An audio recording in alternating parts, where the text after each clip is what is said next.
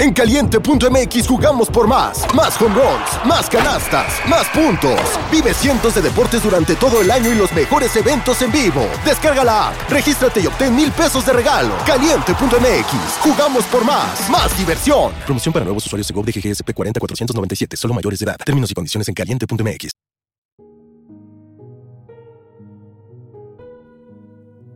Buenas noches, temporistas. Bienvenidos nuevamente a Historias de Terror antes de dormir. Espero que todos ustedes se encuentren muy bien. El día de hoy les traigo la primera historia de la semana, una historia con un final inesperado, con un final que creo que les va a gustar. Así que espero la disfruten tanto como yo la disfruté narrar. Síganme en Instagram para más historias de terror. Si no me equivoco, esta semana se viene una historia de historias contadas por ustedes, así que prepárense, también envíenme más historias suyas. Y sin más que decir, comenzamos con esta historia de terror.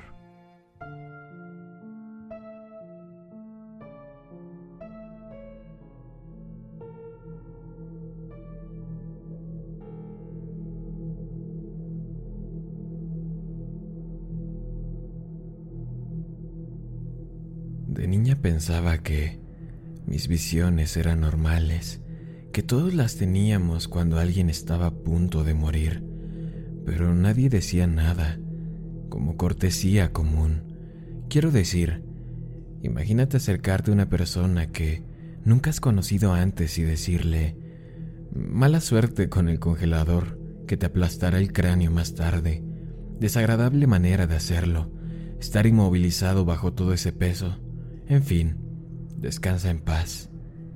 Pero no me di cuenta de que yo era un bicho raro hasta la noche en que murieron mis padres. Ahí estábamos, manejando a casa desde la playa y cantando junto con la radio, cuando las visiones me mostraron vidrios explotando hacia adentro. Otro automóvil se estrelló contra el nuestro como un tren bala a toda velocidad a través de un túnel. Luego subió, bajó y volví a subir cuando caímos sobre un terraplén. Los cuerpos destrozados de mis padres, retorciéndose en el aire. En el segundo en que mi visión terminó, me retorcí en mi asiento. Detente, detente. Tenemos que salir de aquí, grité. Después de bajar el volumen de la música, mi madre se desabrochó el cinturón, metió la mano en la parte de atrás y me agarró por los hombros. Clara, cariño, ¿qué te pasa? ¿Qué es lo que ocurre, Clara? ¿Todo bien? Ella y papá estaban a punto de ser atravesados por un jodido parabrisas. Eso era lo que estaba mal. No, no quiero que mueras, mamá. Gemí. Mi corazón prácticamente latía fuera de mi pecho. Ella arrugó la cara. ¿Quién dice que voy a morir, cariño? Y ahí fue cuando me di cuenta. Ella no tenía la menor idea de que su vida estaba a punto de acabar. Mientras alternaba entre arañar la manija de la puerta y golpear con los puños la ventana lateral, mamá me rogó que me tranquilizara. Con su brazo libre, papá trató de ayudarme a ponerme en su lugar, pero no podía hacer eso y conducir al mismo tiempo, así que detuvo el auto. Cinco minutos después, los faros envolvieron la cabina. Me desperté en una cama de hospital, con mi pierna izquierda en un cilindro de metal, cuando un médico descorrió la cortina y anunció que me había quedado huérfana. Simplemente miré hacia una bombilla halógena brillante, insensible al mundo. Las malas noticias no terminaron ahí. Resultó que el bastardo responsable del accidente Aceleró antes de que llegaran las autoridades. Aún así, continuó el médico, sonriendo levemente, con fisioterapia podré volver a caminar. Maldita vida. La colisión me dejó con 16 alfileres en el fémur, un collage de cicatrices desagradables que aún se pueden ver hoy y me dejó un poco desequilibrada. A lo largo de las agonizantes seis semanas que pasé en recuperación, preguntas como ¿pudiste haber salvado a mamá y a papá al reaccionar antes, se derraparon por mi cerebro. Sus cadáveres mutilados me persiguieron desde el momento en que llegaron las enfermeras con el desayuno hasta que las malditas drogas me arrastraron a un sueño inquieto. Después de la rehabilitación, los funcionarios estatales me colocaron con una amable familia adoptiva que me hizo ver a un psiquiatra, uno empeñado en preguntarme cómo me hizo sentir el accidente 50 veces por sesión. No podía revelar la verdad, que me culpaba a mí misma por ella, y el simple hecho de pensar en mamá o papá me retorcía por dentro. Cada recuerdo de ellos se había entrelazado con la culpa. Ya ves, al final de una sesión, el terapeuta me animó a llevar una vida que los enorgulleciera. Esto me hizo pensar, ¿y si las visiones tuvieran un propósito? ¿Y si esta maldita habilidad pudiera ser algo bueno? Las personas que me importaban estaban más allá de la salvación, obviamente, pero otros aún así necesitaban ayuda. ¿No es así como comenzó Batman o otros superhéroes? Encontrar a alguien a quien rescatar resultó ser más difícil de lo que piensas. Durante las primeras semanas, solo me encontré con personas cuyos obituarios pronto decían que murió por causas naturales pero luego, una tarde después de la escuela, algunas niñas mayores pasaron junto a mi casillero, provocando una visión especialmente desagradable.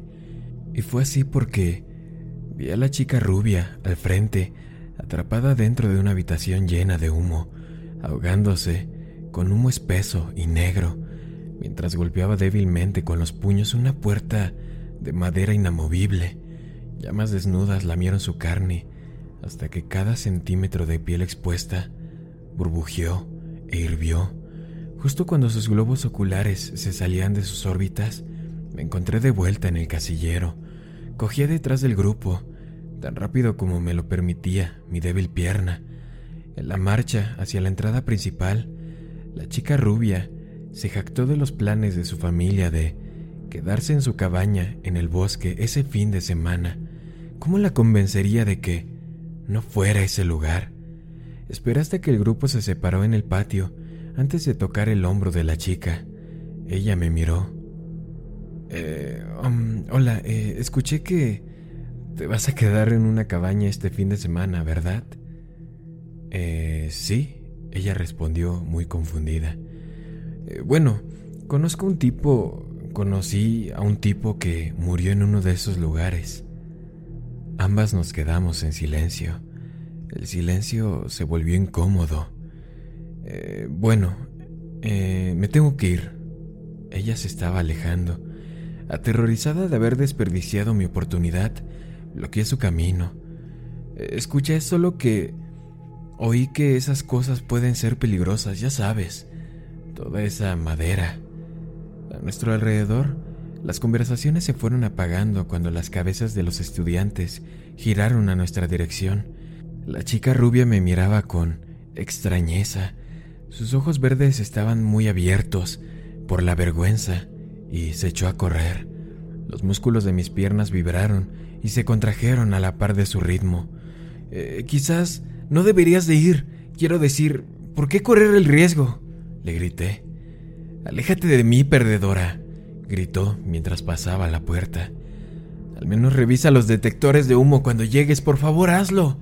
Grité detrás de ella. Ese fin de semana pasé el tiempo mirando el techo de mi habitación durante horas y horas. El lunes, el director convocó una asamblea especial y mis mejillas estaban empapadas de lágrimas incluso antes de que se acercara el director al podio. El incendio se cobró la vida tanto de la chica rubia como de su hermana menor. El memorial de la escuela atrajo una concurrencia masiva y estaba rodeada por una profunda efusión de dolor. Se sintió como si me clavaran un cuchillo entre las costillas, un recordatorio constante de que había decepcionado a mis padres. De nuevo, esto me hizo aún más decidida a salvar la próxima vida. Tres semanas después, en la tienda de comestibles, se presentó una oportunidad en la forma de un empleado delgado a punto de caerse de la escalera. Corrí por el pasillo, pero antes de que hubiera dado diez pasos, los pies del hombre se tambalearon de un lado a otro. En un intento desesperado por mantenerse erguido, movió los brazos y derrumbó un puesto de limonada cercano. Al final, la gravedad ganó. El suelo de baldosas le partió el cráneo como un huevo. Luego la sangre y un líquido amarillo burbujeante brotaron de debajo del cadáver, mezclándose. Mientras tanto, me quedé ahí, impactada. Era mi culpa. Pronto surgió un patrón.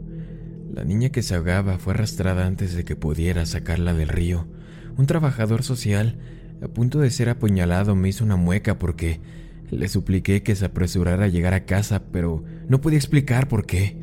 Y los paramédicos no lograron reanimar al anciano que sufría un infarto en la banca del parque, aunque, gracias a mí, llegaron diez segundos después de que comenzara a agarrarse el pecho. No importa lo que hice, no importa cuánto lo intenté, las visiones siempre se cumplieron, siempre. Cuando apenas hice una mueca ante un cajero, a punto de recibir un disparo en la cara por el escaso cambio en su registro, se hizo dolorosamente obvio que había perdido toda esperanza. Lo siento, mamá. Lo siento, papá. Resulta que mi regalo no podría beneficiar a otros. Avancé rápido, 15 años. Para cuando mis 30 asomaron su fea cabeza, había iniciado una carrera decente y pagado un apartamento acogedor. Años de fisioterapia habían dejado mi cojera casi imperceptible, aunque si permanecía de pie demasiado tiempo, los alfileres y las agujas aún me recorrían el muslo. Esas punzadas de culpa por la muerte de mis padres nunca disminuyeron y, como resultado, evité las grandes multitudes y reuniones debido a todos los cadáveres que pronto serían hasta que una extraña visión lo cambió todo.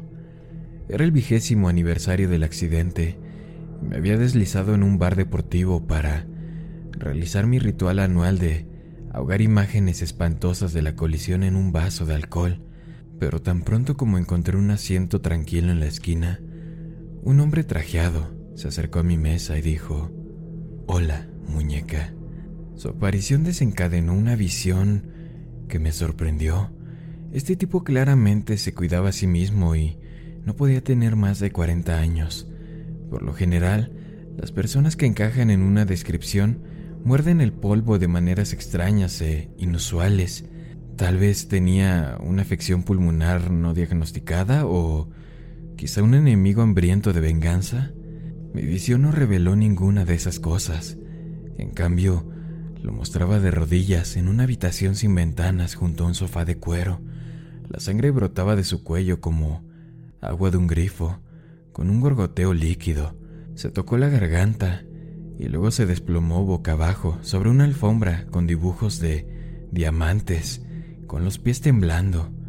Y de pie junto a él, cuchillo de carnicero en mano, estaba... estaba yo. De vuelta en el bar, mis manos aferraron a la mesa. ¿Quién era este tipo? ¿Dónde se produjo el encuentro? ¿Y por qué diablos iba a matar a alguien yo? Una voz sensata en el fondo de mi mente me dijo que me fuera, que saliera corriendo por la puerta. Si alguien más intentara esa línea de llamarme muñeca, habría recibido un gesto grosero. Pero necesitaba respuestas, así que forcé una sonrisa y miré hacia arriba. ¿Te invito a una bebida? preguntó el hombre, con una ceja levantada. Samuel tenía una nariz delgada, cabello castaño y ojos oscuros. Un chico guapo, sin duda. Trabajó como abogado, el socio más joven en la historia de su firma, y su tema favorito era el mismo. Eso me convenía. Le di un nombre falso que probablemente olvidó diez segundos después. Me pareces familiar, dijo después de su tercer whisky. ¿Nos hemos visto antes? Eh, no lo creo. Debes de estar pensando en alguien más, le respondí. Mientras él bromeaba con los clientes habituales y anunciaba que otra ronda iba por su cuenta, entre un coro de aplausos, yo estudiaba cada uno de sus movimientos, medio esperando su gusto por la cerveza o la generosidad de sus propinas para revelar por qué merecía una sentencia de muerte. ¿Quieres ir a mi casa? preguntó cuando el cantinero llamó la última ronda. Debería haber inventado una excusa a medias y haberme escabullido, pero tenía que haber alguna información vital que me había perdido. Quizás Samuel trabajó como asesino en serie. Si es así, ¿no tenía la obligación de investigarlo? Ahora ebrio, nos llevó a su casa en un elegante Porsche azul. El plan era simple, quedarse el tiempo suficiente para descubrir el oscuro secreto que albergaba y luego marcharse. No importa qué, si hubiera algo sospechoso, lo notificaría a la policía. De esa manera no habría riesgo ni ningún problema. Después de todo, ¿qué tan difícil podría ser cortarle la garganta a alguien? Samuel me condujo a lo largo del vestíbulo y bajamos una estrecha escalera. Cuando la puerta del sótano se abrió, un grito se deslizó por mi garganta. Habíamos entrado en la habitación que había visto en mi visión. Tal vez había venido a encontrarme con mi destino. Colocando una mano en mi espalda, Samuel me condujo más allá de la alfombra con dibujos de diamantes hacia un bar de una casa iluminada con una cálida luz roja por un letrero neón. De debajo del mostrador agarró una tabla de cortar y un cuchillo de cocina afilado, el mismo con el que lo descuarticé en el futuro. Mis ojos permanecieron pegados a la cuchilla mientras cortaba rodajas de limón y servía tragos de tequila. Hicimos un brindis antes de pasar al lujoso sofá de cuero donde mi compañero bebió cerveza tras cerveza. Cuidé la mía, manteniéndome sobria y en control. Se las arregló para una hora entera de jactancia desvergonzada, antes de que su cabeza cayera hacia adelante contra su pecho. Las piezas habían encajado todas en su lugar. El cuchillo, la alfombra, la víctima indefensa. Sin embargo, no vi ninguna razón para lastimar a Samuel. Es un milagro que, mi gran suspiro de alivio no lo despertara sobresaltado. Tomen eso, visiones tontas, perdieron. Era hora de irse. Sin embargo, una mirada rápida alrededor del lugar no podría haber lastimado a nadie, ¿o sí? No había cámara de tortura escondida detrás de la estantería, solo guías sobre el arte de la seducción, y el congelador no albergaba cabezas cortadas solo salmón y camarones congelados. En una oficina abarrotada en el primer piso, rebusqué en los cajones del escritorio, y justo cuando parecía que todo esto había sido una enorme pérdida de tiempo, mis ojos se encontraron con una pila de recortes de periódico. El primer titular decía, Dos muertos en atropello y escalada en carretera. Al lado había una imagen familiar los escombros en los que murieron mis padres. Mis manos rasgaron frenéticamente la pila. En total, Samuel había recopilado 17 artículos sobre la colisión y la investigación posterior. Debajo de ellos había un sobre con un nombre garabateado en el frente. Mi nombre. Una voz sensata de algún rincón silencioso de mi cerebro me rogó que me alejara, que olvidara lo que había visto y me fuera. Deseché el pensamiento con la mano, respiré lenta y firmemente y abrí el envoltorio.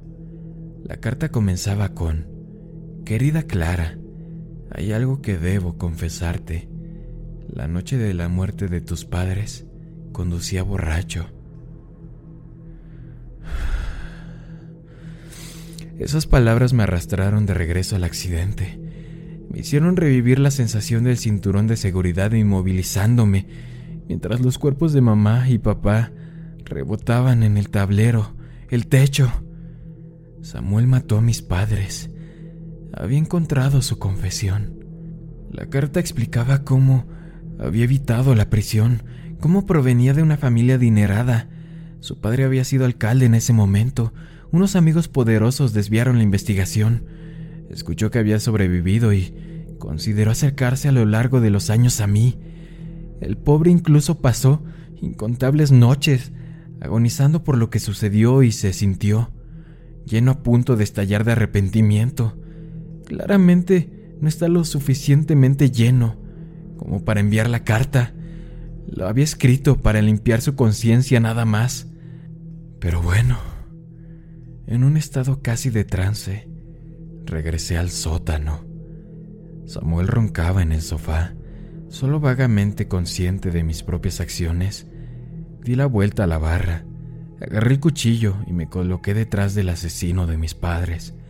Su apestoso aliento a whisky empañaba la hoja. Mis manos empezaron a temblar. ¿Realmente quería seguir con esto? ¿Realmente merecía morir? ¿Es lo que mamá y papá habrían querido?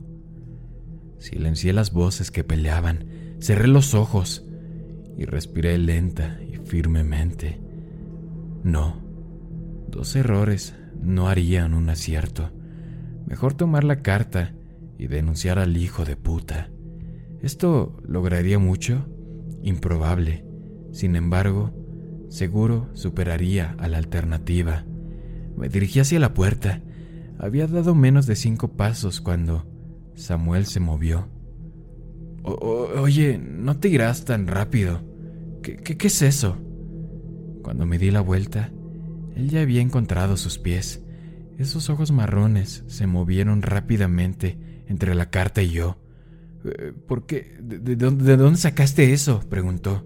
De todas las posibles excusas que se me ocurrieron, ninguna tenía sentido. Cuando finalmente Samuel cayó en cuenta de dónde me había reconocido antes, su rostro se puso más blanco que la confesión en papel. Su boca se abrió de par en par por la sorpresa. Lo más probable es que viera un parecido con una vieja foto familiar publicada tras el accidente. Sus manos se dispararon en un gesto de sumisión. Eh, escucha, cálmate, cálmate por favor. Sosteniendo el cuchillo a la defensiva, resoplé un rápido vete a la mierda. Los nervios de mi pierna se volvieron locos, con terrible sensación de ardor. Mientras me arrastraba hacia las escaleras, Samuel dijo, eh, escucha, Clara, no, no pasa un día. No te atrevas a joderme, yo le respondí inmediatamente. Tragó un bulto. Haré esto bien, lo prometo. ¿Por qué no bajas el cuchillo y hablamos, por favor? La sugerencia de que esto podría ser discutido me hizo resoplar. Dije, vete a la mierda. Me llevaré la carta junto con tu pequeño álbum de recortes arriba. ¿Este, ¿Este fue tu plan todo el tiempo? me reclamó. Su autocompasión estaba dando paso a la ira. ¿Emborracharme y luego husmear? ¿Cuánto tiempo llevas planeando tu pequeño atraco? Yo mientras sigo viajando a la inversa, corté el aire, lo obligué a retroceder medio paso. El cuchillo se sentía bien en mi mano, se sentía poderoso. Por, favor, no seas estúpida. Nada de esto se mantendría en la corte. Dame el cuchillo. Luego podemos resolver las cosas como dos. Yo estaba completamente aterrorizada y apenas capaz de formar un pensamiento cohesivo. Casi le obedecí hasta que una imagen horrible del bastardo levantando su cabeza magullada e hinchada de un volante se deslizó en mi cerebro. Me lo imaginé descubriendo lentamente las entrañas de mis padres, esparcidas sobre 20 metros de asfalto, antes de correr a casa para llamar a su padre, quien llamó al jefe de policía. Podemos resolver las cosas como dos adultos racionales. Yo, yo, yo, te daré dinero o joyas, un coche nuevo, lo que quieras. Con confianza renovada le dije, lo único que quiero, Samuel, es verte con un maldito mono naranja. Quiero verte la cárcel. Mi talón golpeó el último escalón. En el breve momento en que mis ojos se movieron hacia atrás, el bastardo se abalanzó. Te voy a matar, sisió con los dientes apretados. Sus manos se cerraron alrededor de mis muñecas, lo suficientemente apretadas como para hundir las yemas de los dedos en la piel. Luchamos por la habitación, colapsando estantes y golpeando contra la barra una, dos veces. Las caras sonrientes de mis padres aparecieron ante mis ojos. empañadas de pensamientos sobre cómo podría ser la última vez que los decepcionaría. Después de que me asesinara, Samuel sin duda llamaría a su padre, quien contrataría a dos matones para deshacerse del maldito cuerpo. Ambos volamos de lado en un curso de colisión con el sofá. Por un momento, el mundo se puso patas arriba. Golpeamos el suelo con fuerza. El cuchillo aterrizó a mitad de camino entre nosotros sobre la alfombra. Lo buscamos a tientas, yo temblando por el pánico y la adrenalina, luchando por recuperar el equilibrio. En un movimiento suave, arrebaté la hoja fuera del alcance del bastardo, reajusté mi agarre y luego hundí el extremo, puntiagudo en su garganta. Cuando mi mano lo soltó, el delgado hilo de sangre se transformó en un chorro furioso. Algunos incluso entraron en mi boca, asquerosamente cálidos. Samuel trató de hablar, aunque no le salían palabras, solo un gorgoteo húmedo y patético. Se dejó caer hacia adelante, con la lengua cubriendo su barbilla, y así me encontré de pie sobre su cadáver. En retrospectiva, probablemente no debería haber sido una sorpresa. Rechazado por mis palmas rojas, me retiré hacia la barra y me deslicé al suelo, sin aliento. Empecé a convulsionar. Me mecía de un lado a otro. La bilis se deslizaba por mi garganta. Me sentía mal. Y no solo por el tequila. Cuando recuperé la compostura, un reloj encima de la barra marcaba las 6 a.m. Alguien podría haber entrado en cualquier momento, pero ya habría tiempo para los remordimientos más tarde. Primero, necesitaba cubrir mis huellas. Bajo mis pies, la alfombra, habiendo absorbido la mayor parte de la sangre, se ahogó mientras corría limpiando cada superficie. Después de reunir todos los artículos sobre el accidente, salí a pie y tiré el cuchillo en un basurero a varias millas de la escena del crimen. Luego corrí a casa para leer la confesión una vez más antes de quemarla, junto con el tesoro oculto de la miseria de Samuel. Los siguientes días pasaron en un torbellino de alcohol y lágrimas. Como hijo de un político, mi víctima llegó a la primera plana. Las autoridades hicieron un llamado para que cualquier persona con información se presente. Es curioso cómo mamá y papá nunca merecieron una consideración tan especial como esa. Después de dos semanas de rabia, arrepentimiento e histeria, casi había llegado al punto de la confesión, hasta que sucedió algo inesperado. Eso es, surgieron informes de múltiples incidentes de conducción en estado de ebriedad que involucraron a Samuel, donde las partes lesionadas recibieron pagos o amenazas de silencio, junto con más acusaciones de agresión que los reporteros pudieron seguir. Resulta que papá había estado comprando toda esa bola de gente para que ese estúpido saliera de problemas durante dos décadas. Gradualmente, la neblina de culpa que se cernía sobre mí desde la noche en que murieron mis padres se evaporó. Las visiones ya no se sentían como una carga, eran una bendición, una que dispensaba justicia. Después de que la investigación terminó y la gente perdió interés en la historia, me regalé un viaje de celebración a la playa. Todas esas familias felices me recordaron el último día de mis padres, cuando papá y yo pasamos horas construyendo el enorme castillo de arena con su propio puente elevadizo, mientras mamá tomaba el sol cerca. Qué lindo. Mientras estaba parada en el agua hasta los tobillos, perdida en mis pensamientos, una madre pasó arrastrando los pies con su hija pequeña. Un hombre desalineado lo seguía, lo suficientemente lejos como para no parecer sospechoso. Llegó otra visión.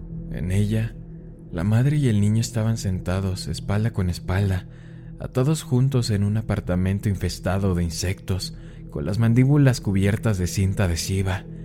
El hombre sonriente se inclinó sobre ellos, su mano derecha acariciando la mejilla de la niña aterrorizada, pero de la nada, un bate de béisbol golpeó con la parte posterior de su cráneo, lo que lo hizo caer de cara al suelo de madera, con un ruido sordo. Te daré tres conjeturas sobre quién golpeó ese maldito bastardo. De vuelta en la playa, vi a los tres desaparecer a lo largo del camino costero. En conflicto, ir tras ellos significaba hacerle el juego a la visión, sin mencionar que acortaría mis vacaciones. Pero, de nuevo, ¿realmente podría dejar pasar otra oportunidad de enorgullecer a mis padres? En fin, me tengo que ir. Tengo que ayudar a alguien. Buenas noches.